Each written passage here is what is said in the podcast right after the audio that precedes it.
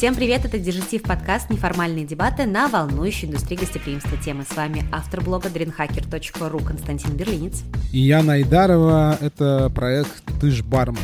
И у нас сегодня важный, интересный и такой подводящий итог, завершающий год выпуск не совсем стандартный. Спешл. Спешл, да. Особенный выпуск, структура которого и формат отличается от того, что мы делаем в течение года как э, будет строиться, по крайней мере, сейчас в наших головах, как мы договорились, как будет строиться сегодняшний выпуск. Мы собрали и подобрали 10, на наш взгляд, важных событий и новостей, которые произошли в течение года, и попробуем найти как положительные, так и отрицательные стороны каждого события. Сразу хочется отметить, что мы постарались выстроить все пункты в хронологическом порядке. Возможно, где-то чуть-чуть ошиблись, но, пожалуйста, не серчайте. И это ни в коем случае не топ, не рейтинг. Да, они выстроены не по важности, не по актуальности, не по температуре э, того, насколько они горячи, насколько их сейчас обсуждают или вообще уже не обсуждают. Это мы примерно прикинули вот в 2021 году. То, что нас волновало, и то, что, на наш взгляд, интересовало и волновало барную индустрию. Да, то, что вот мы для себя вот а, прям отметили и вспомнили прям практически сразу, когда придумали этот выпуск записывать. Как он будет происходить? У нас есть 10 событий, мы, значит, будем идти по порядочку от э, самого раннего к самому позднему. И каждое событие мы будем описывать, комментировать с двух сторон. Ну, в нашем стиле. Со стороны за и со стороны против. Со стороны хорошо, со стороны плохо, со стороны скорее да или со стороны скорее нет. В общем, называйте как хотите. И мы будем меняться. Естественно, дисклеймер, значит, в каком формате мы выступаем за или против кто-то из нас. Не потому, что это действительно позиция каждого из нас такая прям вот искренняя. Это такое упражнение в стиле, знаете. Мы всем советуем попробовать взять какое-нибудь явление, событие, что угодно, какую-нибудь новость и попытаться пытаться ее сначала, значит, найти в ней плюсы, а потом найти в ней минусы. Это очень э, полезно для вообще тренировки ума и, не знаю, толерантности какой-то и вообще взаимопонимания. Очень интересное упражнение. Мы, в принципе, весь подкаст этим и занимаемся, да. И мы просто будем меняться в... Вот у нас есть 10 новостей, мы будем их по порядку обсуждать, и каждую новость мы будем меняться. Сначала один из нас за, потом против. В следующей новости мы меняемся ролями, чтобы нам тоже было поинтереснее. Да, не скучно. А то мы уже, знаете, я постоянно душню, Яна постоянно, значит, видит свет в конце туннеля. Нужно бодриться. Еще очень важное, важное уточнение, чтобы этот выпуск не превратился в многочасовой... В стрим. Я не хотела это говорить. Да. В общем, чтобы быть более концентрированным, чтобы выпуск получился более концентрированным, мы решили поставить себе временные рамки. То есть на каждую новость мы выделили определенное количество времени на обсуждение, чтобы не растекаться по древу. Да. Ну что, пойдем. Слушай, давай, давай э, еще есть предложение, как мы с тобой сейчас определимся, кто начнет. Э, давай на камень, ножницы, бумага решим. Давай. Я плохо очень играю, ну давай. Камень, ножницы, бумага. Раз, два, три. Ты выиграл. Я выиграл.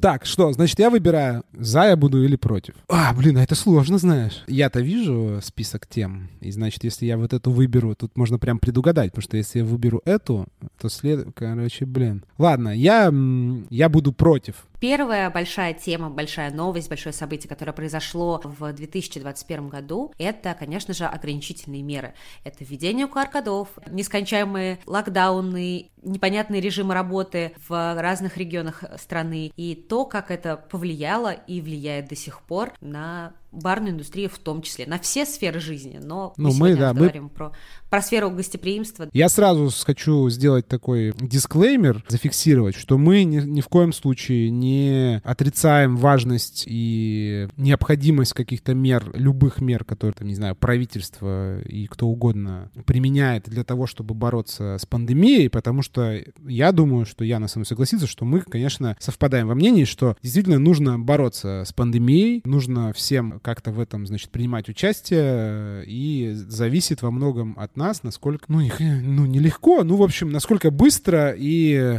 менее болезненно мы сможем справиться с этим. Это дело не, там, не каких-то дядь э, сверху, а это дело каждого как-то относиться к этому осознанно и с вниманием. Поэтому, ну, мы не какие-нибудь там типа антиваксеры или эти какие-то, кто там еще есть, проваксеры, как-то. Пропагандисты. Ну да, что, значит, ограничения. Я думаю, все согласятся, что у ограничений есть прям объективно куча негативных, чисто с точки зрения процессуальности и бизнеса, и логики, может быть, да, моментов. То есть... И я даже не знаю сейчас, как, как, как если честно, этот пункт оправдывать. Ну, да-да-да, вот. То есть, действительно, мы все понимаем, с одной стороны, что нужно было как-то, значит, ограничивать собрание и большие скопления людей, мы это понимаем. Но, с другой стороны, мы также понимаем, что есть определенные, даже в сфере гостеприимства, есть определенные стили бизнеса, стили заведений, которые, которым практически нереально при ограничениях выживать. То есть, например, там какие-нибудь ночные клубы. Значит, это время возможностей, Костя. Время возможностей, да. Столовку открыть на, на месте ночного клуба. Какие-нибудь ночные клубы, банкетные залы, которые были изначально заточены, да, под то, чтобы проводить какие-то, ну, массовые мероприятия. Концертные площадки, музыкальные площадки, все, что, в общем, связано с тем, где действительно заточено под то, чтобы большие, как бы, большие группы людей получали какой-то опыт. И я думаю, что это был большой челлендж для правительства, государства, как угодно, для структур регулирующих, как-то попытаться помочь вот этим сферам. И мне кажется, что не особо получилось, ну, потому что большинство там ночных клубов, они либо работают, работали и работают там, типа, нелегально как-то там, типа, заклеивая окна, закрывая вход, ну, либо закрылись. И тут какая-то поддержка и вообще внимание со стороны контролирующих органов, мне кажется, не было в должном мере оказано, потому что, ну что, это же развлечение. Ну, можно и без развлечений. И плюс еще это вызвано и сделано эти действия, как мне кажется, спровоцировано тем, что плохие показатели по вакцинации, все равно всем было пофиг, все все равно ходили, и число заболевших росло и числилось, поэтому решили закрывать все, все краники. Я сейчас э, оправдываю, боже мой, простите меня, пожалуйста. Это вынужденная мера, потому что по-другому не понимают. Это в головах некоторых людей. Это не совсем как бы негативный момент ограничений, а это, скорее всего, всего, та причина, одна из причин, которая привела к тому, как у нас вообще вводились ограничения, к тому, что у нас, к сожалению, до сих пор в подавляющем большинстве, ну вот в обществе, вообще, в принципе, сфера гостеприимства не воспринимается как серьезная, не воспринимается как важная. Работа в сфере гостеприимства не воспринимается как респектабельная, уважаемая и, ну, вообще, как та работа, от которой человек действительно может получать удовольствие, та сфера, в которой он действительно может всю жизнь проработать, и ему это может нравиться. И поэтому я думаю, что что и реакция отчасти общества, да, в том, чтобы поддержать как-то эту индустрию, ее особо у нас не было. Наоборот, сказали, да, и нафиг эти там бары, рестораны нужны, закрыли и закрыли. То есть, как бы, не особо-то и нужно было. Поэтому, если бы была какая-то поддержка со стороны, то есть, если бы мы действительно любили и там бары, рестораны, все что угодно, вот сферу гостеприимства, и это было бы большой важной частью нашей жизни, как во многих там, например, европейских старых, мне кажется, что это бы уч- учли больше. То есть, это бы учли больше, и, э, может быть, как-то по-другому подошли к решению этого вопроса. Потому что в тех странах, где это действительно важная часть жизни людей, где они там социализируются, там закрывали жестко, потом пытались открывать, потом снова закрывали. Ну, то есть там действительно относились с пиететом, как, как говорится, к этому. А у нас вот рубанули и окей. И особо даже не интересуются, мне кажется, мнением там типа большинства, а может уже все соскучились, а может надо уже, а может уже пора. Поэтому у нас, как обычно, как там говорится, хотели как лучше, получилось как всегда. Ну, в общем, все взгрустнули, да, в начале в самом. И это очень большая тема для обсуждения, правда. Истина здесь невозможна. Ну, да, разрешите нам пойти дальше. И следующий пункт, такое направление течения, выпуск крафтовых э, спиритов от э, людей из индустрии, и от барменов, от барных команд. 2021 год был нами отмечен как год, когда у нас стали появляться алкогольные напитки, продукты на рынке, которые сделаны для индустрии и людьми из индустрии. То есть это э, алкоголь, который был сделан, ну не только алкоголь, который был сделан непосредственно там бартендерами, бывшими бартендерами, людьми, которые действительно работают там в сфере гостеприимства гостеприимства. Причем абсолютно разного формата. То есть есть и ром, есть несколько джинов.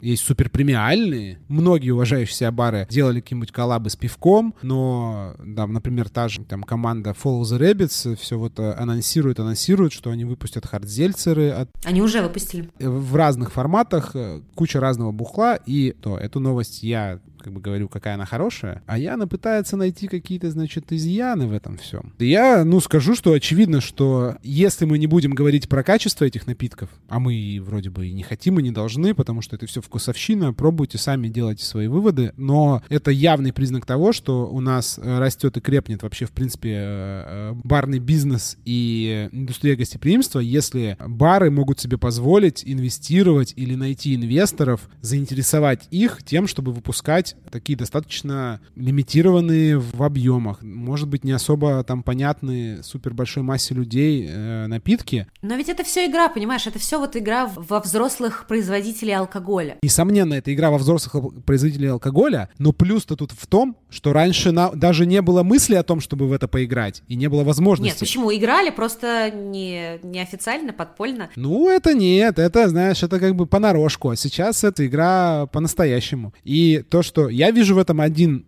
такой прям явный плюс. Во-первых, все, кто производит алкоголь в России, все компании, бренды, производства, это очень серьезные ребята. Это очень серьезные компании. У них там, значит, в кабинетах сидят очень серьезные дяди в галстуках. И то, что этим дядям в галстуках, что они поняли, приняли и согласились с тем, что это нужно делать, мне кажется, это большой сдвиг. Это большой сдвиг в сторону того, что действительно барная культура у нас растет, крепнет и становится интересней в том числе и потребителю. Или продажа алкоголя больше крепкого. Ну и продажа алкоголя. Так пусть это будет хорошо хороший какой-то алкоголь, пусть это будет интересный а не алкоголь. коктейли, например, RTD Drinks, который ready to drink. Мы по этому поводу разговаривали. У нас проблема с RTD дринками, знаешь, в чем? В том, что у нас акцизка одинаково стоит, что на бутылку водки литровую 40% градус, что на баночку джинтоника 0,2. Акцизка, налог одинаковый совершенно, но может быть, опять же, вот это тоже шажок в сторону того, чтобы у нас стали пересматривать вот эти вот, значит, э,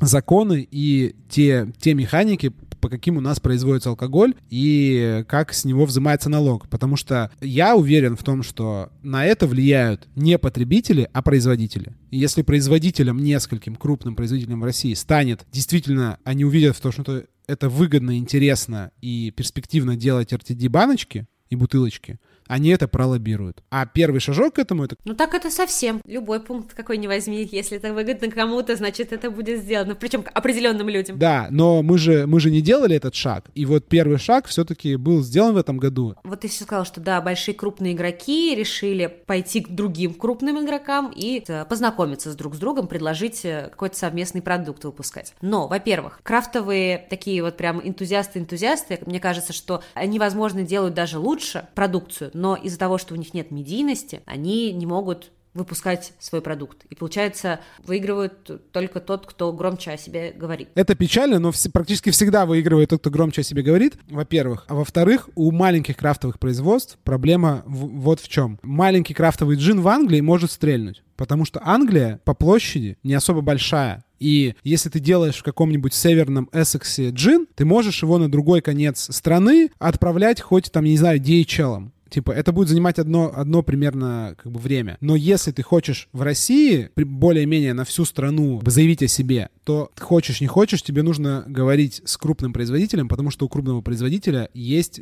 сетка дистрибуции. Ну, условно, вот если взять там производителя Ладога в Питере, ну, потому что я в Питере просто, то, ну, они отправляют, блин, там, не знаю, вагоны там во Владивосток, там, в Калининград, неважно. То есть у крупного производителя есть доступ на полки там супермаркетов и полки баров практически по всей стране. А это очень важно для того, чтобы популяризировать продукт, чтобы он стал популярным, успешным, пешным. Среди обычных потребителей, среди людей, которые не знают, кто это производит. Типа логики в этом особо нет. Не, нет, почему? Во Владивосток он может не уехать в красное и белое. Твой алкоголь может уехать в Владивосток в пять владивостокских баров. И там продаваться, ну там бармены будут рассказывать, и они будут популяризировать этот напиток строго как бы в той целевой аудитории, в твоей. Никто же не говорит, что это нужно, чтобы это встало на самую нижнюю полку красного и белого.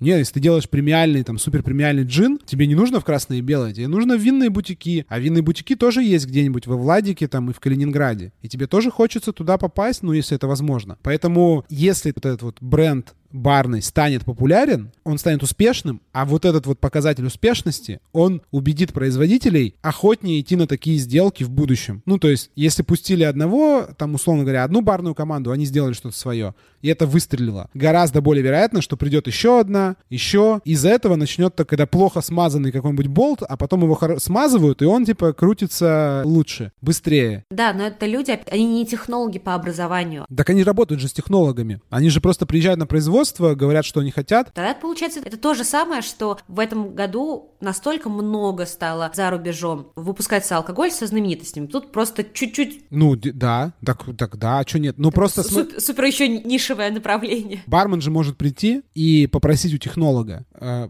какой-то запросить профиль вкуса, который этот сам технолог никогда не догадается сделать, потому что у бармена есть свой запрос. Ты же понимаешь, как это делается? Ну, то есть мир парфюмерии, когда, например, приходит, или косметики, как правило, просто человек приходит, клеит свое имя на стоковую продукцию, и все, и просто... Как, на, на тот рецепт, который уже есть, да, типа, по факту. Да, ну, да, есть... это маркетинговая история. Такое тоже абсолютно. может быть. Я думаю, что так делают знаменитости, инфлюенсеры, блогеры, там, ну, то есть вряд ли там какая-нибудь, условно, Ольга Бузова, которая там что-то запускала, какое-то свое вино, вряд ли она там действительно что-то там прям вот дегустировала. То есть она, наверное, дегустировала, и давали попробовать. Но вряд ли она такая, как говорила, а я хочу, чтобы здесь было на 7% кислее и на 3% слаще. Скорее всего, нет. Но прикол как бы барменов в том, что они, например, точно видят какой-то профиль вкуса, с которым им было бы интересно работать, и который закрывает какой-то пробел во вкусах, которых нет в тех брендах, той палитре, которая у них есть на полке. И они, конечно, оба варианта возможны тут. Что может прийти там какой-нибудь, там, я не знаю, условный там ремисоваш и сказать, у меня есть имя ремисоваш, давайте его просто на этикетку как бы зафигачим, ну, и это будет продаваться. Но я думаю, что у нас это сделано по-другому, потому что у нас еще, к сожалению, никто не будет покупать там э, водку с просто с именем какого-то бара, потому что этот бар не знают, там, типа, не так хорошо знают в каком-нибудь новом Уренгое, условно. А вот водку, которая отличается по вкусу и у которой есть прикольная, выдуманная, не то, что она не настоящая, а прикольно продуманная история, которая отличается от того, что есть на рынке, это интересно. И бармены знают, как продавать алкоголь, они знают, как рассказывать гостям, они знают, как рассказывать коллегам-барменам. И поэтому, по идее, блин, бармены прикольные чуваки, чтобы запускать новые бренды бухла, потому что они приходят, и они знают и с точки зрения посетителя, что нужно, и с точки зрения того, кто продает посетителю. И они могут придумывать новый вкус. Ты, блин, бармену спроси, он тебе эти сочетания вкусов будет генерировать до бесконечности. Там фейхо с ванилью, миндаль с кардамоном, да-да-да-да-да, он тебя будет вот так вот накидывать. Поэтому сто процентов прикольная новость. Я голосую за то, что это прикольная, хорошая новость. Следующий переходим.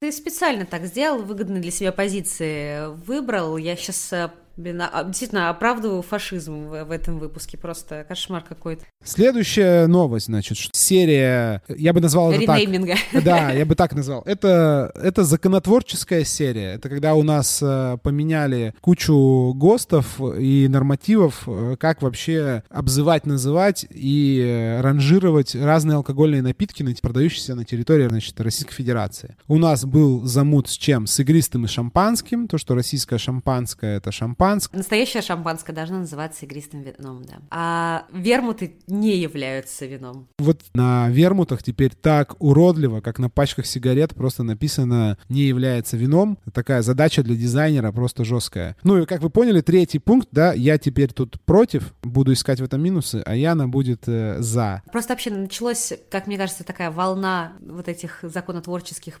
ренеймингов. Европейский Союз согласился выплатить большое количество денег Армении, чтобы они через какое-то время, потому что это долгий процесс, в общем, мне писали на своем коньяке, что это коньяк. И вот всем как-то это запало, видимо, в душу. Видимо, в этом нашли смысл наши законотворцы, и потом это продолжилось. Ну, понятно, что у нас потом изменилась регуляция игристых вин, и на шампанском стали писать тоже, на хотя бы, ну, слава богу, на контр-этикетке, что это игристое вино. Технически это правильно типа шампанское это, подраз... это разновидность игристого вина. То есть если взять вот типа вино бывает с газиками, без газиков. То есть типа, а вот в вине с газиками есть э, разные вина с газиками. Но понятно, что это взбудоражило. Очень маленький процент называет игристое вино игристым вином. В остальном называется шампанское, потому что у нас есть четкие ассоциативные ряды с советским и российским шампанским, да. Меня больше всего вот реально типа выбесило, что вермут не является вином. Потому что играть вино не должно. Это не игрушки. Да, да, это же алкоголь.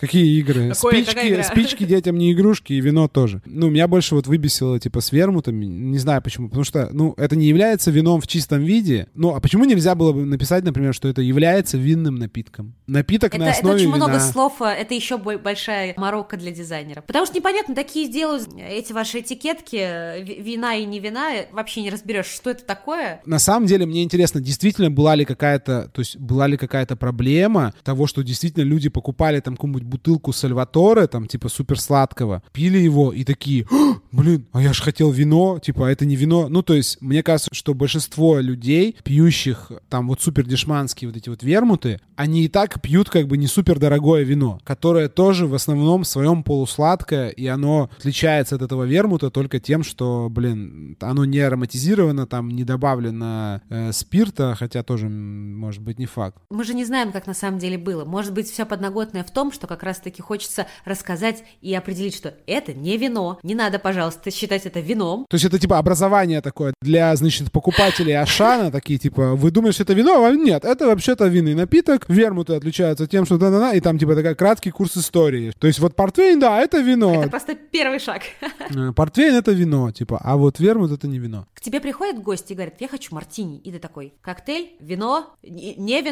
То, что не является вином, да. Чтобы вот никого не путать. Я пошучу такую шутку из э, фильма ДМБ, что кризис, э, разгул преступности, недобор в армию, с последним, конечно, мириться было нельзя. То есть у нас вот, естественно, взяли, обратили внимание наши законотворцы на самую вот прям животрепещущую проблему. Ну, не терпит вообще, нужно решать было срочно. Все могло подождать, все могло подождать. Но вот то, что вермуты не являются вином, терпеть больше было нельзя. Вот в России 2021 года это была действительно проблема. Я вот прям представляю себе там э, какого-нибудь там, не знаю, депутата, который просыпается с утра и такой, блядь, они все думают, что это вино. Они все думают, что это вино. Ходят по улицам, он заглядывает в глаза людям и такой, они думают, что это вино. Это не вино. Я должен с этим что-то сделать. Я должен с этим что-то сделать. Как будто нет других проблем. Почему у нас нет э, российских вермутов нормальных? Лигурии, Фанагории там и прочие вот эти вот уже дорогие, ставшие дорогими русские вина с русских виноделин не делают как бы хорошие вермуты. Может, пусть они сделают хороший вермут, и на нем будет написано, а он является вином. Или является русским вермутом. Тут вот рядом стоит не является, там бутылка антики формулы, на которой не является вином, а рядом такой вермут с усадьбы бы там какой-нибудь, значит, и написано «является русским вермонт». Как бы есть два типа законов, которые можно принимать. Можно что-то запрещать, а можно что-то упрощать, чтобы что-то было делать проще. То есть можно запрещать что-то делать, а можно делать так, чтобы что-то было, можно было делать проще. Я вот за то, чтобы что-то можно было делать проще. Этот вот безумный принтер, он закончился хорошо. Типа, спасибо большое, переходим к следующей новости. Да, пожалуйста, больше не надо так делать. Плохо, но лично я точно защищаю свои позиции сегодня. Я к такому, блин, не готова была, правда. Такую адвокатскую работу я не согласна вести, простите. Она граничит с моим вообще пониманием. Я, видимо, еще не доросла до, до этого уровня софистики. Поехали дальше, да. И следующий пункт у нас барпруф. Судьбоносный выигрыш. Так, ты против, я за. Да. Скажу кратко. Этот год был очень сложным для нас. И хорошо, что даже в таких тяжелых условиях находятся люди, которые, несмотря ни на что, а, организуют события, мероприятия для поддержки, сплочения и привлечения внимания к нашей индустрии. В разгар пандемии берут и бахают массовое мероприятие. Ну что это такое? Я не могу. МБС откладывается. Все откладывается. Ничего не происходит. Происходил барпруф. Казань, молодцы. Гастрономическая столица. Попыталась стать миксологической столицей. Как бы есть такое понятие, такое представление о жизни. Лучше сделать, чем не сделать. Ну, наверное, лучше все-таки, чтобы было сделано, чем не сделано. Иногда даже говорят, отрицательный результат — это тоже результат. И главное, не победа, а участие. То есть я, это я к тому, что если тебе не понравилось, ты считаешь отрицательным это. Но это же все равно результат. Это как бы что-то было, что-то люди делали. Люди не сидели на месте, не сидят, не сидели. К сожалению, приехало не так много, как могли бы, потому что опять же Факт. Э, весь год, весь год были ограничения и не было возможности нормально скооперироваться, поехать. Это размытая достаточно программа, как мне кажется, и ни, никто не говорит, что что виноваты только организаторы. На самом деле все по чуть-чуть да виноваты во всем. Как у нас в России бывает обычно, виноваты все. Особенно те на, на кого бы направлен закон, да? а не тот, кто его утверждает. Ладно, да, простите. Бер Ике Эшдурт, Татарстан супергуд, но слишком много но и нюансов у этого региона. Уж поверьте мне, как, как человек, который вырос и родился в этом регионе, такой яркий пример, который произошел на Барпруфе из-за двойной сертификации, которая действует в Татарстане. А, не пропустили бутылочки, да? Fireball, да, то есть у них был э, стенд, но там не было что наливать, что презентовать. Просто потому что этот бренд, он не подходил под э, двойную сертификацию. Не, не совсем. Плюс в Казани произошел тогда, на тот момент, буквально недавно, большой, большое горе и большая трагедия, и это тоже было очень странно. Бы с позиции организаторов устраивать какие-то массовые гуляния, смех, смех и радость. Это не означает, что нет повода для веселья и образования. Большое количество спикеров, насколько мне известно, не смогли приехать в Россию, потому что из-за ковидных ограничений и справок. Возможно, онлайн-формат барпруфа именно в этом году, как он проходил, возможно, был бы даже эффективнее. А вот это очень хорошее, очень хорошее замечание, мысль, идея. Я считаю, что да. Вот крутого онлайн какого-то мероприятия, ивента барного, достаточно такого глобального, федерального масштаба. Фестиваля, У да. нас не было. Бег делал э, этот э, неоновый шейкер, но это онлайн-премия, да. Это, немножко, да. Это одно мероприятие, а здесь целая программа фестиваля, да. Это был бы прикольный челлендж, то есть попытаться сделать там типа супер круто полностью в онлайне. Например, э, уже второй год проходит фестиваль «Слышь» для подкастеров, угу. который проходит на площадке YouTube и на сайте. Там прикольно, это бесплатная история. Организаторы постарались, все очень доступно и круто сделано. Приятные трансляции, много столов, тут э,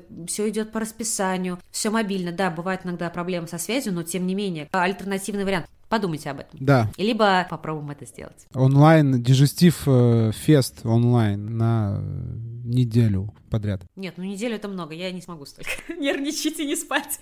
На денек. Три дня. Тогда дальше, далее переходим, чтобы как-то все-таки нам не превращать это в бесконечный стрим. Следующая, значит, новость. Сразу что было после Barproof а? Все знают, что было. Все поехали на коктейль На Saint Petersburg Cocktail Week, Санкт-Петербургская коктейльная неделя. И тут, значит, я должен высказаться против, а Яна должна высказаться за. Ну давай, Яна, что ты, что ты можешь сказать хорошего про коктейл Вик? Я хочу сказать, что это самое крутое мероприятие барное, на котором я была честное слово. Просто восхищение от того, как это все было организовано, до мельчайших деталей продумано. Не представляю, сколько ребята, организаторы не спали, сколько они всего сделали, сколько нервов было потрачено и прочее, но это показывает настоящий уровень и профессионализм, правда. Мне, я была в восторге. То, насколько шли все на контакт, и как это было продумано как концепция сама, то есть барное мероприятие, которое было направлено не только внутрь, но и наружу, то есть для гостей том числе. И это мне напоминает рассказы, по крайней мере, про... Я просто не была на Tales of the Cocktail, но как мне рассказывали, это приблизительно вот так и происходит, когда весь город гуляет, когда весь город радуется тому, что мероприятие такого уровня масштаба. И это круто. Сложно, конечно, да, круто было. Но структура требует как бы постоянства.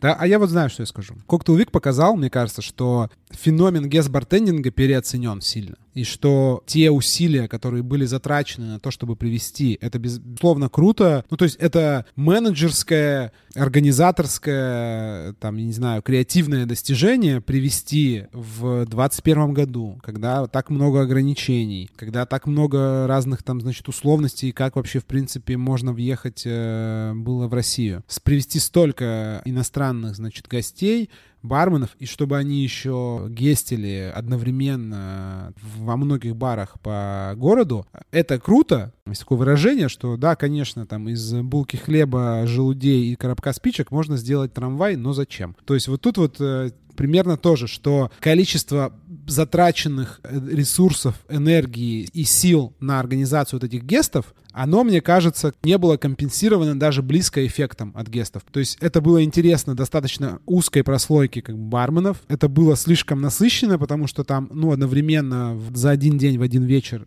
куча гестов, и ты ездишь по многим, как бы галопом по Европам получается, то есть ты вроде бы везде был ради чисто чекина. Коктейльная неделя показала, что эти все имена, они на 90% важны, и их знают только бармены. Это мероприятие в первую же очередь для барменов, для кого тогда Ну, еще? а мне приезжает? кажется, нет. Это коктейльная неделя. А коктейли для кого? Для гостей коктейли. Вся коктейльная неделя была, в общем, кроме вот этого education части, была нацелена большую часть на консюмеров, то есть на гостей. И вот эта вот ставочка с гестами не зашла, потому что оказалось, что постоянники там баров, ну там, не знаю, например, имбайб, приходит постоянник э, в имбайб, там какой-то, короче, какой-то движ, в три ряда стоят бармены, какой-то стоит чувак, который по-русски не разговаривает, он ему долго делает какой-то, или, или быстро, он ему делает какой-то коктейль, который этот гость не хочет. Была неделя. Я понимаю, что это, если бы там была пятница-суббота, экшен, да, там, ну, то есть, типа, тусовка. А когда чувак в среду просто после работы зашел в свой любимый бар, спокойненько выпить негрони, а там просто происходит как бы типа ад, гостю, постояннику, это вообще оказалось нафиг не нужно. Он не следил. Да, конечно, бары рассказывали, мы, мы будем участвовать, но гости это пропускают мимо ушей, потому что бары постоянно в чем-то участвуют. Мы участвуем в каком-то конкурсе, в марафоне желаний, блин, в какой-то там херне. И как бы многие гости, именно постоянники, они не придали этому значения. Ну, типа какой-то там барный фестиваль. Окей. И тут ты приходишь там в четверг, и просто там, типа, просто у тебя жесть. Тебе долго очень делают простейший для тебя коктейль, ну, который... Я думаю, что это не зашло. но на иностранное имя или на такое достаточно популярное имя. Если звучит в названии там гест бартендинг от Эрика Лоренса, кош не хочешь придешь. Нифига. Ну и в конце концов, гости могут попробовать напитки из вообще другой, другой страны. У нас на самом деле любят, типа, наших барменов, наших ребят, что вот просто к чуваку, к бармену, к которому ты ходишь, Это перенимание другого опыта, это другой уровень. Это... ну да, ну в общем, я бы, Блин, это как минимум, это для кругозора интересно. Да. Это же интересно. если бы это стоило в два раза дешевле, без «Б», А ты бы был бы согласен в два раза дешевле, но в пять раз больше рекламы? не знаю, наверное, ну в общем, Мы же, мы же платим какие-то подписки премиум, но тут такая же история. Мы, нам не показывали рекламу в таком количестве. ну вот первый минус это то, что, типа, я уверен, что в следующей коктейльной неделе, в 22 году, не будет такого количества геста, гестов, или они будут как-то по-другому организованы. Они будут там собраны, может быть, там в одном баре, в котором просто каждый день будут меняться, там, типа, бармены. ну, И это хорошо. А второе, это образовательная часть, она была за деньги. И мне кажется все-таки, ну так как я типа фанат, блогер, там, я как бы такой за то, что там э, информацией нужно делиться, мне кажется, что круто было бы, если бы все-таки какая-то более значительная часть каких-то бесплатных вот этих вот образовательных штук. Какая-то часть была, но более локальная. Пробная версия, Ну, типа, да, а потом нужно будет вводить э, там 14-значный код. Да, да. Ну, в общем, я верю в то, что свободно, как бы, если ты свободно делишься как информацией, знаниями, каким-то опытом, это стимулирует конкуренцию, это идет на пользу индустрии. Я, как бы, ну, за то, что на любом, типа, таком тусовке какой-то, на большом мероприятии, барном, должна быть значительная часть бесплатного этого. Пусть снимают больше денег с бренда. Либо через какое-то время хотя бы опубликовать эти материалы, Да. потому что целую неделю, Кстати, тоже хорошая идея, да. две недели э, отдыхать и развлекаться сначала в Казани, потом в Санкт-Петербурге, это не у всех бы получилось, и не у всех получилось. Либо, знаешь, вот это вот записи тоже продавать, но за какой-то там, ну, то есть, знаешь, типа вот этот доступ как бы к записи за, там, ну, типа, за, за символические там какие-то деньги. Ну, то есть, там, как, там, не знаю, подписка там на какой-нибудь Netflix, она же не стоит, там, типа, десятки тысяч. Ну, чтобы люди могли там целый год потом подряд или два смотреть. Ну, то есть, типа, как бы смотреть за там какую-нибудь, там, не знаю, лекцию за там 250 рублей, там, что одну лекцию можно посмотреть. Но, с другой стороны, а кто будет пользоваться этими бесплатными библиотеками или платными библиотеками? Это никому нафиг не нужно. Согласен с тобой, но отчасти, но я- Даже, даже лекции в, э, в свободном доступе, которые появляются, я не знаю, там на Tails том же самом, или которые публикуются, да, с разных э, крупных мероприятий, там не пользуются таким спросом, популярностью, даже бесплатно. А, Это да, очень- а я тут скажу так, добавлю быстренько, что те, кто развиваются в индустрии, они смотрят. И даже если там ты можешь выложить запись своей лекции, и ее посмотрит один человек, один, но ему это поможет, это типа зашибись. Ну, то есть, типа, в этом прикол весь интернета, что ты можешь один раз напрячься, что-то сделать, потом просто там вывесить это на какой-нибудь YouTube, и даже если через два года посмотрит какой-нибудь чувачок, это поможет ему открыть свой бар, это зашибись. В этом весь прикол свободного доступа к информации. Если ты хочешь там на... обмазываться вот количеством просмотров, там, Брат, ты комментариев... выбрал не, не ту индустрию. Да, да, пожалуйста, танцуй как кошечка, как бы в полосатой юбочке. Если ты хочешь помочь, если у тебя есть возможность, помогай. Следующая у нас, значит, тема очень интересная. У нас, э, значит, примерно после Cocktail Week а где-то там начались разговоры про, ну, точнее, продолжились. Разговоры шли очень давно, разного э, степени спекулятивности, но начались серьезные разговоры о том, что в России появится онлайн-продажа алкоголя. Ну, действительно, и то, что с марта предстоящего года, 2022 года, эксперимент пройдет в Москве и Московской области, и подопытным будет выступать мы, конечно же, с вами, и Почта России. Ну да. В которой откроется продажа, будет доступна онлайн-покупка алкоголя. И, и нюанс в том, что что, по крайней мере, пока что два больших минуса. Первое, допускать будут только вино, только российского производства. И второй момент, что Почта России немножко не та компания, которая, наверное, во-первых, должна ассоциироваться с алкоголем и ее продажей. Второе, которая ассоциируется с чем-то онлайн. Ну и вообще с удобным сервисом, да, который ассоциируется с тем, что этим можно пользоваться. Почта России не предназначена вообще для продаж алкоголя, потому что, тем более вина, у которого должно быть своя температура хранения, свои нюансы и транспортировки. Это это стекло, в конце концов. А мы все видели эти видео, как обращаются с посылками из Почты России. Я не знаю, что должно послужить поводом, чтобы ты заказал именно российского венца себе по почте. И в тот же момент тот же самый Озон сделал все необходимое, кроме того, что он не получил еще лицензию, чтобы люди могли осуществлять онлайн-покупку алкоголя. По пунктам, по твоим, как бы я пройдусь контраргументами. Ну, во-первых, э, про э, российское вино и вообще то, что, ну, типа, видимо, там потом будет расширяться ассортимент напитков, но я думаю, что как бы все напитки долгое время это будут напитки, произведенные на территории России. Я в этом не вижу вообще абсолютно ничего как бы криминального, кроме того, что, ну, у нас не супер крутое виноделие, оно сейчас развивается уже несколько лет подряд, э, и там санкции этому отчасти способствуют, давайте будем честными. Но, типа, с точки зрения, э, ну, государства, мне это кажется, ну, логичным, потому что зачем тебе пускать на свой рынок каких-то товарищей, которые заведомо хорошим, типа, продуктом, с опытом торговли, опять же, потому что онлайн-торговля разрешена во многих странах Европы, в США, типа, можно заказывать, типа, алкоголь. Я к тому, что нету спроса такого, чтобы продавать именно российское вино онлайн? С чего-то, во-первых, нужно начать. То есть понятно, что если начнут продавать там, типа, не знаю, вискарь, крепкое бухло, это будет слишком много рисков, непонятно вообще как. Будут воровать или не будут, например, да? Ну, то есть какие будут потери при вот вообще, в принципе, осуществлении этой, этой деятельности. Как контролировать то, как попадает вообще производства, там, куда это едет, на какой-то склад, на какой-то терминал, потом это фасуется, то есть, ну, непонятно. Поэтому, естественно, выбрали такую, типа, не супер популярную категорию, вино, не супер крепкую, чтобы люди не воровали ящиками, не спивались там типа до смерти, не, не снимали с поездов там с каких-нибудь почтовых. Во-вторых, абсолютно как бы согласен с тем, что нужно сначала начать с того, что производится у нас, потому что, во-первых, это позволит действительно как бы, замотивирует достаточно сильно наших производителей местных делать что-то похожее на то, что и так мы любим, на то, что мы пьем импортное, делайте, блин, такое же. У нас научились делать нормальную моцареллу? Научились. Благодаря чему? К сожалению, только благодаря санкциям. До санкций не,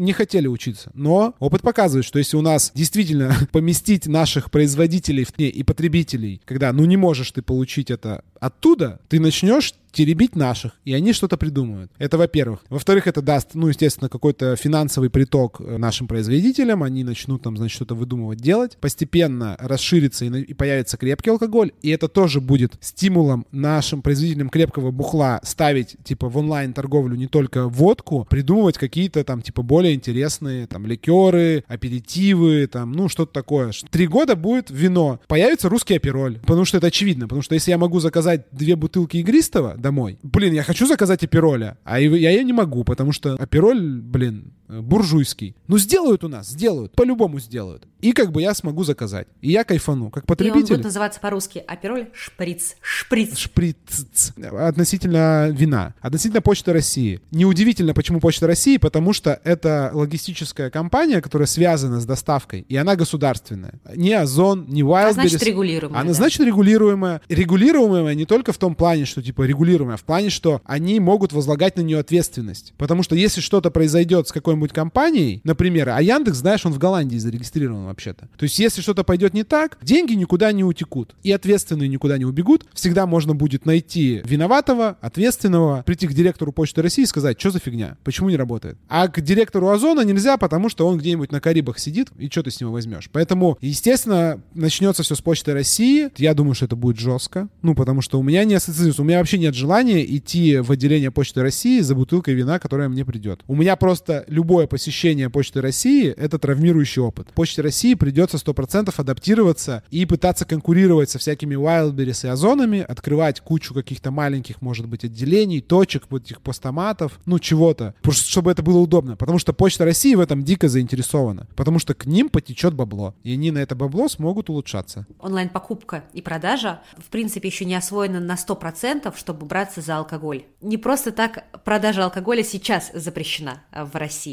потому что невозможно нормально подтвердить свой возраст, угу. а значит, ты не можешь быть уверен, что эту бутылку вина не купит какой-нибудь школьник или там несовершеннолетний человек. Тут я согласен, но это чисто, мне кажется, просто момент механики, момент того, как я думаю, что можно легко продумать эту систему, что ты где-то регистрируешься там чуть ли не через госуслуги или получаешь через это... госуслуги покупать себе винище, но это уж какой-то совсем нет. Это мир, который, в который я не согласна вступать. Не, ну а что, ты через госуслуги авторизируешься там в приложении Почты России, там у тебя привязан паспорт, или получаешь по паспорту там типа как-то, я не знаю, там показываешь паспорт там. Ну, короче, это типа, я думаю, что это не особо проблема. Я думаю, что проблема это вот как раз то, что... Ее обойти будет намного Ее легче. На... Вот, так поэтому и запускаются с такого продукта, который школьник не захочет покупать себе вино, понимаешь? Ну, он тупо... Российского производства. Да, да, да. То есть поэтому смогут протестировать на небольшом срезе потребителей, которым это будет интересно, понять сразу все косяки, попытаться их исправить. Я надеюсь, что рыночек порешает и что сколько-то лет Почта России будет монополистом, но потом начнут разрешат подключиться другим э, Поймут, торговым что площадкам. сложно, и такие, ладно, давай мы посмотрим, как у них делать. Мы изобретем сейчас сами все, потом такие, блин, что-то как-то вот не, не строится, ладно, заноси. Такое тоже может быть, что Почта России просто скажет, нахер надо, это такой геморрой. А может они схантят, понимаешь, там, программистов и логистов там из Яндекс Маркета, из э, какого-нибудь там, не знаю, самоката, из, э, блин, Озона, просто станут прикольной почтой, как во всех странах мира. Есть такая, даже Артемий Лебедев говорил, чтобы протестировать уровень страны, очень легко. Нужно посмотреть, как работает почта. Если почта работает зашибись, значит экономика в стране работает офигенно. Я не исключаю того, что почта станет прикольной, юзабельной. Круто, что у нас вообще это обсуждается, потому, ну и запускается, потому что как только там появится бабло, начнут лоббировать все остальное. И крепкое бухло, и еще что-то, и иностранное бухло. А может быть, как я уже я писал, мы просто обсуждали это в чатике у меня, что, а может быть, просто намекнут крупным производителям мировым, что так у нас же будет произведено на территории России. Так вот у нас же William Lawson's разливают уже в России. Так давайте у нас пусть будет и Jim Beam разливать в России. Что его там в Испании разливают? Вы заводик тут постройте и разливайте. Цистернами ввозите и тут разливайте. Будет произведено на Знаешь, территории сколько, России. Мне кажется, мне кажется, очень много времени прошло, чтобы, например, компания Monin могла себе построить завод, а ты тут говоришь про, про алкоголь. А я думаю, что алкогольщиков, знаешь, ну, Уильям Лоусон же построили под рыночек, построили под рынок. То есть никто не говорит, что там тут будет кому какой-нибудь талискер разливать. А вот какое-нибудь что-нибудь типа бюджетненькое, пожалуйста, и скажут, блин, а вы, может быть, мартини просека будете у нас разливать? Так ты давай определись, надо русский продукт с колен поднимать и... Там нет понимания русский продукт. Там, а я думаю, они не, не так смотрят. Они смотрят, произведено на территории России. Это значит, что с производства ты имеешь налоги, с производства ты имеешь рабочие места. Я думаю, у нас э, все будут рады, если какой-нибудь там Джимбим построит у нас просто огромный завод, который по факту будет просто приезжать приезжать цистерны, они тут будут разливать, потому что это все равно это рабочие места, это инфраструктура, это налоги для экономики страны, это прикольно. А то, что там типа принципиально русское, да у нас просто ничего кроме этого не разводит, ну типа не производится. И не будут же реально стартовать с водяры. Не будут говорить там, ну давайте, ты сможешь, блин, 20 бутылок водки себе домой заказать. И на почте России получить. Стартанули с потом 100% подключится все остальное, но то, что это типа намек глобалом, переезжайте к нам, давайте к нам. Икея же делает, у нас многое собирает в России, потому что что тупо ей дешевле. Потому что они хотят оставаться на этом рынке. И мы переходим к следующей новости. Интенсивная борьба с а, паленой продукцией, вообще борьба с распространением и продажей метанола. Почти каждый день на протяжении нескольких месяцев были новости о том, что обнаружен склад с контрафактным алкоголем, нелицензированным, еще. В общем, начали бороться интенсивно, или хотя бы показывать, что они борются, с паленой продукцией и его распространением. Конечно же, после неприятного инцидента, но тем не менее. Блин, а тут мне нужно говорить, почему я против этого. Давай мы будем все-таки здравомыслящими людьми и просто отметим это как новость. Да, тут можно сказать в негативном только ключе только одно. Почему не боролись раньше так сильно? И как это поможет? Хорошо, что борются. Это и хорошо для барной индустрии, потому что все кричали там против эгоиста, против еще чего-то. Сейчас действительно нормальный акцизный алкоголь стал нормой. Из хороших баров уходят вот эти вот какие-то там дьюти-фришное бухло, какие-то канистры, какой-то непонятный там типа спирт для настоек, потому что даже там настойки делают, ну, во многих барах делают просто на недорогой водке, но покупают ее официально, все проводное. Это пожелал удачи вот тем органам, которые этому Росалкоголерегулированию там и всем, что нафиг надо. Могу тебе подкинуть мяч по поводу минусов этой новости. Производить все равно будут. Будут. Это как бы вообще не, не, не спасет, к сожалению, вообще никак э, ситуацию. Это просто показательные действительно порки, какие-то выступления и прочее, прочее. Это цена. Ну, это... это тоже, к сожалению, то, из-за чего, скорее всего, и берут некачественный алкоголь, потому что он в разы дешевле и доступнее. Да, я бы тут, знаешь, сказал, что это, к сожалению, показатель того, что все-таки какой-то есть экономический спад. Хочу говорить слово кризис, но потому что если люди действительно обращают внимание и покупают, ну, явно, короче, какой-то контрафактный алкоголь, это значит, что... Да, не из-за хорошей да, жизни. что у них просто, типа, действительно у большого количества людей действительно финансовая ситуация стала такая, что выпить хочется, а даже красным и белым там что-то самое дешевое купить, типа, нет. И меня поразили, там несколько было новостей. Зачастую это молодые какие-то компании ребят, которые просто там на тусовку, куда-то на вписку берут вот эти канистры. Ну, конечно, с этим надо бороться, и нужно, блин, повышать куль- уровень культуры, культуры питья. питья. Да. Если вы бармен, вы нас слушаете, ты бармен, ты нас слушаешь. Нет, это ты ж бармен. Да, ты ж бармен, ты нас слушаешь, и ты думаешь, что нормально, там, типа, купить какого-нибудь подешевле и продать подороже, ну, типа, пожалуйста, не надо. Лучше покупать все лицензионное, все акцизное, просто хотя бы даже по простой причине, что если у тебя кто-то чем-то действительно отравится, то ответственность будет, будешь нести не ты, а будет, будет нести производитель. И ты сможешь доказать, что ты купил официально вот с этого производства, твоей вины тут нет. Ты открыл бутылку, ты налил. Все-таки наша работа слишком ответственная, и об этом надо всегда помнить и не забывать, что мы несем ответственность. Вообще здоровье, благополучие э, гостя — это первостепенный приоритет. Никогда нельзя ставить э, в приоритет там типа себестоимость коктейля. Следующая новость. В Российскую Федерацию пришел гид Мишлен. Пришел в Москву. Дали там что-то сразу дофига вообще всего. Кучи ресторанов. Никогда такие рестораны я в жизни своей не слышал. Никогда я в таких ресторанах, наверное, не побываю. Потому что ну, они там какие-то заоб... А, в Деликатесене я был. Им там дали какую-то, значит, значок. Есть рестораны, которые получили звезды Мишлен. Есть рестораны и заведения, которые попали в подборку. И там есть еще всякие номинации, в общем. Я тут буду говорить за, Яна будет говорить против. Ну что сказать, что за? Очевидный плюс. Как угодно можно относиться к взаимоотношениям э, России там с Европой, да, э, мы такие самостийные, значит, у нас своя атмосфера, но то, что это еще один, мне кажется, показатель, что признают мировое там сообщество и э, гастрономическое, и, и сфера гостеприимства признает то, что у нас, ну, высочайший уровень всего в этом. Ну, то есть и ресторанов, и баров, и напитков, и сервиса, и идей, и концепций. То есть то, что Мишлен пришел в Москву, а говорят, что в следующем году придет и в Петербург, это просто показывает, что нифига там не лучше. Ну, потому что вот это вот есть такой шаблон, что вот там все круто, у нас все дерьмово. Нифига, у нас круто тоже. Это подтверждение, вот, на звезду за это. Все одни и те же лица, все одни и те же списки, просто как под копирку, как будто бы даже и никакие жюри и эксперты не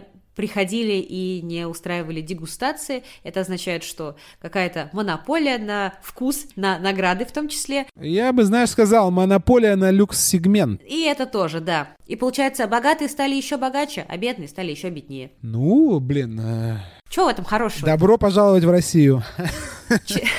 Эго свое потешили, рестораторы крупные, у которых и так все было отлично, и такие, да, поставьте это там, этот Грэмми на полку к еще одному из 20 тысяч, э, который у меня был.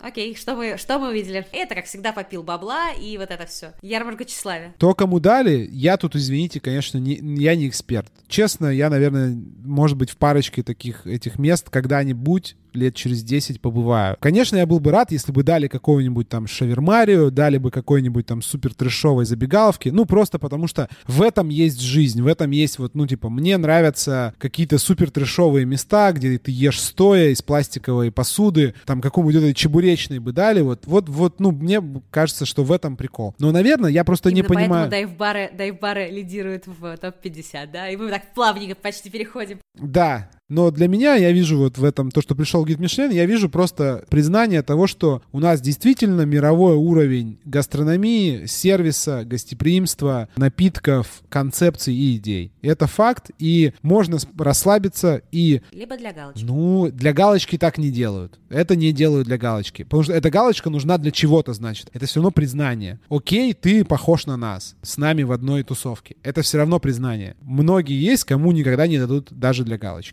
Не дадут. И для барменов, мне кажется, что это посыл такой. Можно спокойно вдохновляться, блин, тем, что мы делаем а не тем, что делают постоянно какие-то там бары в Лондоне, в Дубае, там в Париже или рестораны. У нас есть свои прикольные идеи. Их можно не стыдиться, а можно развивать. С Мишленом все. Спасибо большое, было очень вкусно. Переходим, значит, к следующей э, предпоследней новости. Ну что, состоялся, вот он, буквально на днях состоялась премия вручения лучших, э, 50 лучших баров мира. Все все уже знают. Два бара вошли в полтинник, ну, практически даже в десятку, потому что один на тринадцатом, второй на восьмом. На восьмом... И, что самое интересное и удивительное, что бар Инсайдер попал сразу же на тринадцатый, да, да, с двух ног да, такой, да, бац, просто просто вообще... Э, запрыгнул. Ну, тут я, значит, а, тут я, значит, говорю, что это все фигня полная, да, значит, я тут говорю, что это не круто. Ну, давай попробуем. Ну, я скажу, чем это плохо. Значит, первое, что одни и те же лица на арене. Нет, если мы посмотрим весь список, во-первых, то много, очень много новых открытий, даже в полтиннике. Во-вторых, именитые люди, у которых свои заведения, попали на достаточно низкие позиции. То есть есть, например, Симона Капарали со своим СИПС, который где-то в тридцаточке там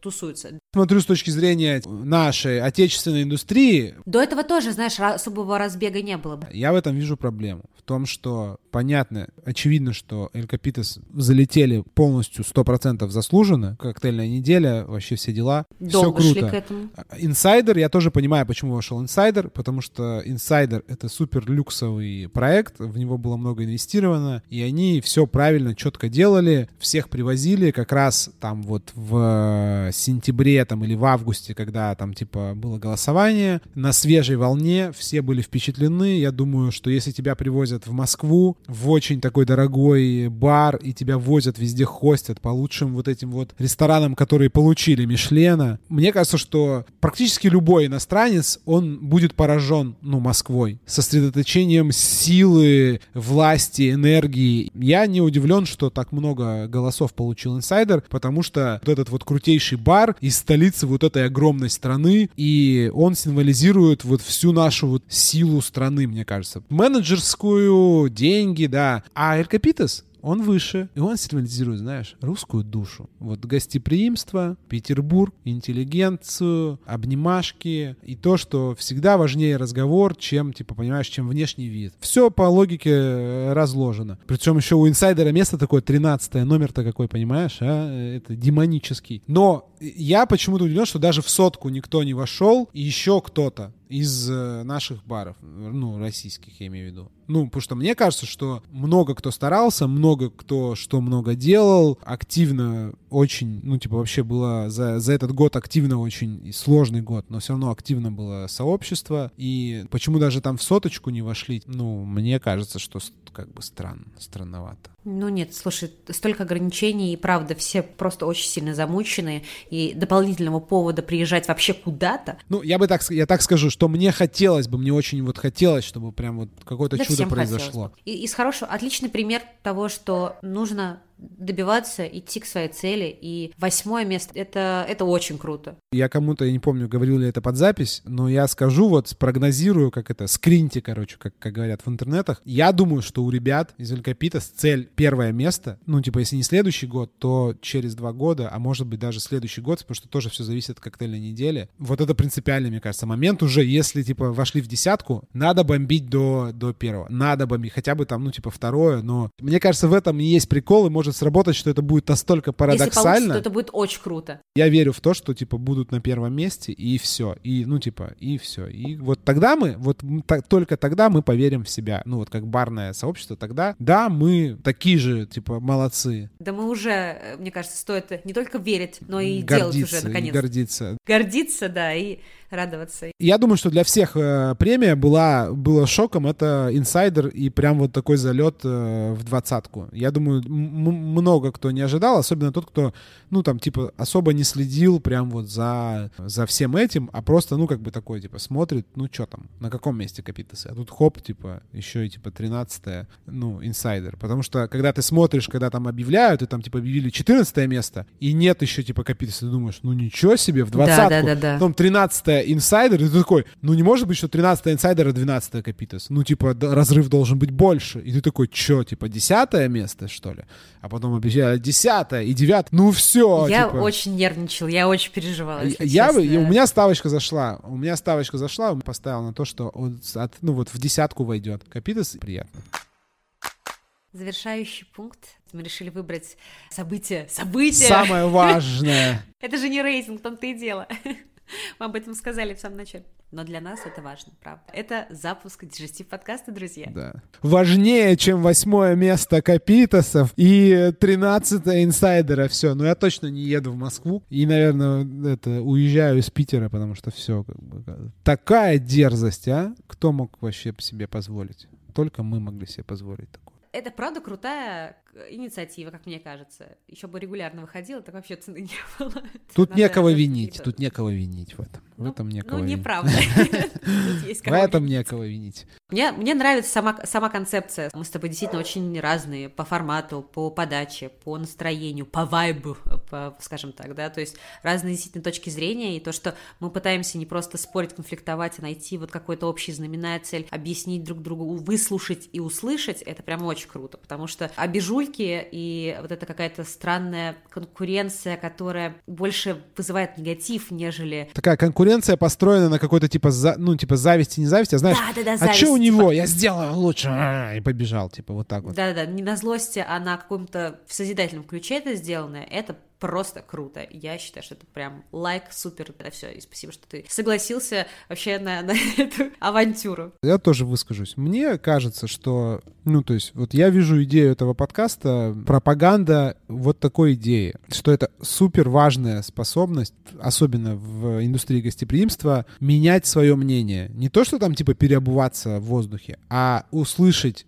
как бы какую-то отличающуюся от твоей позицию, осмыслить это и, возможно, изменить свое изначальное мнение, либо стать более таким понимающим, принимающим. То есть, когда ты чувствуешь не только свою точку зрения, а еще и э, любую другую, меньше конфликтов, меньше, мне кажется, вообще меньше напряжения. Мы же все сейчас там боремся за какую-то вот эту вот... Э, осознанность. За осознанность, да. за спокойствие, за комфорт психологический в том числе. И мне кажется, что в нашей индустрии она такая около творческая, очень много тут завязано на, с одной стороны, творчестве, а с, другом, с другой стороны, на эмоциях, ну вот на чисто человеческих каких-то эмоциях. И от этого это очень ресурсозатратно для человека. Очень сложно. И любое напряжение, оно еще быстрее тебя, ну, как бы садит твою батарейку, ты еще быстрее выгораешь. На самом деле долго живут в этой индустрии, ну, остаются в этой индустрии и еще преуспевают, это те, кто действительно просто нашли в себе как бы способность э, и умение для себя нашли